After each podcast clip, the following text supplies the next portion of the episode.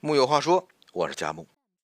这两天在朋友圈中看到了这样一条信息：有一位女性好友如此吐槽她的男友。她说，男朋友出去旅游，给她自己买了几万块的礼物，却只给她买了几十块的礼物。这样的男朋友还要留着吗？这个问题很有意思啊。男朋友家境殷实，出手阔绰，这是好事儿，但坏在这仅限于对他自己。男友心里还是有她的，毕竟人家还给他花了几十块钱，这也是好事儿，但坏在他对自己和对女友的大方程度差距太大。我猜十个姑娘有九个半都忍受不了这样的男友，十个小伙九个半都会觉得这样对女友太作了。这不是性别差异造成的误会，而是我们每个人都只会把自己放在第一位而已。通常，这会被叫做自私。有人会觉得，明明是男友太自私了，给自己花多少钱都不心疼，到了给女朋友买礼物却只花几十块，明明就是不想花钱找借口。我同意这个观点。如果是我，也会有点失望，情感上会有落差。你的男朋友确实不太会做人。情商低，也有点小气，但仅此而已。这道问题的解题点，并不在于礼物的实际价值，而是在于“对比”两个字。男友给自己买礼物花多少钱，都是他的权利，但至少不要对比的这么惨烈。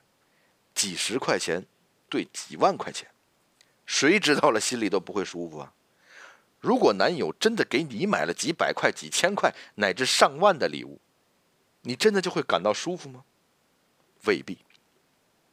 但假设你男友什么都没给自己买，却给你买了几十块的礼物，你倒很有可能开心，或者觉得男友很爱自己，压根儿不会想到分手二字。很多人的愉悦都是建立在所谓的公平，甚至是让对方牺牲的基础上。只有当他们觉得对方为自己付出更多时，他们才能感到满意。我记得以前有个说法：如果一个人有一百块，给你花了九十九块，另一个人有一万块，给你花了一千块，那你一定要跟第一个人在一起，因为他可以为你付出几乎全部，他是真的在乎你。直到现在，我都能不能理解这样的逻辑：一个人愿意倾囊而出，就是更爱你吗？他不顾自己的实际情况，掏空自己，就是在意？我觉得挺傻的。人应该就是自私的。照顾好自己是前提，满足自己的需求是前提，之后再谈别人的需求。坐飞机时如果有意外情况，安全提示都会告诉家长，先戴好自己的氧气面罩，再给孩子戴好，一样的道理。我们跟一个人在一起，并不意味着他全部的资源都应该被你攫取一半，也不是他为自己做了什么，也要给你匹配同等的待遇，更不要奢望你能得到的更多。钱是他自己赚的，哪怕是买几万块的项链，也是他的权利。他没有送给你价值相当的礼物，你可以不满意，但真的没有必要上升到爱不爱、分不分手的高度。如果换位思考，你自己发了奖金，想买个两万块钱的包，怎么着？是不是也要考虑你男友的心理不平衡，给他买个五千块钱的皮带？试想一下吧，把这个情境里的男女角色对调。男朋友发帖吐槽女朋友旅行给自己买了几万块的东西，却只给他买了几十块的礼物。我想肯定会有人跳出来大骂他想要吃软饭。女人赚钱就应该给自己花，他有什么错？你一个男人凭什么指手画脚？他给你自己花钱，给你买了几十块的礼物已经不错了，该知足了。所以，何必痛斥对方呢？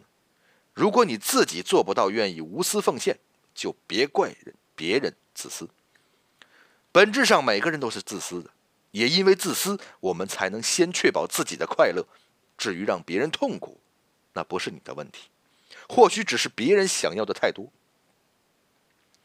前年光棍节也是我一个朋友的分手日，导火索就出现在花钱这件事上。他趁着双十一给女朋友买了一件大衣，女朋友本来还挺开心，问他给自己买了什么，要不要也添置点衣物。我朋友确实没有给自己买任何，只是趁着促销期把之前想报名的英语班拿下了。女友知道他花了三万块钱学英语，立刻变了脸色。话也说的直接，你舍得给自己花三万块学英语，为什么只肯给我买打折的几百块大衣？你看，男友为你花钱的时候，你本来很开心，但是知道他给自己花了更多钱的时候，却受不了这种心理落差，在怒斥着别人自私的时候，他又何尝不是自私呢？不止自私，甚至是贪婪。谈恋爱如果还没有步入婚姻的阶段，他的钱就是他的钱，给你花多少都是情分，不是本分。相比钱来说，倒是更应该关心恋爱的本质问题：他有没有给你亲密关系里应有的关心和支持？有没有跟你培养出精神上的共鸣和理解？有没有让你感觉到接纳和包容？至于其他，如果你想要的更多，就自己去赚好了，花自己的钱最踏实。在见了太多之后，我发现，真的在关系里计较金钱、计较得失的，其实往往是在物质条件上更弱的那一方。真正有钱有教养的姑娘，会洒脱的告诉你，甭管是面包还是包，我都有，你给我爱情就好了。木有话说，我是佳木，咱们下次再聊。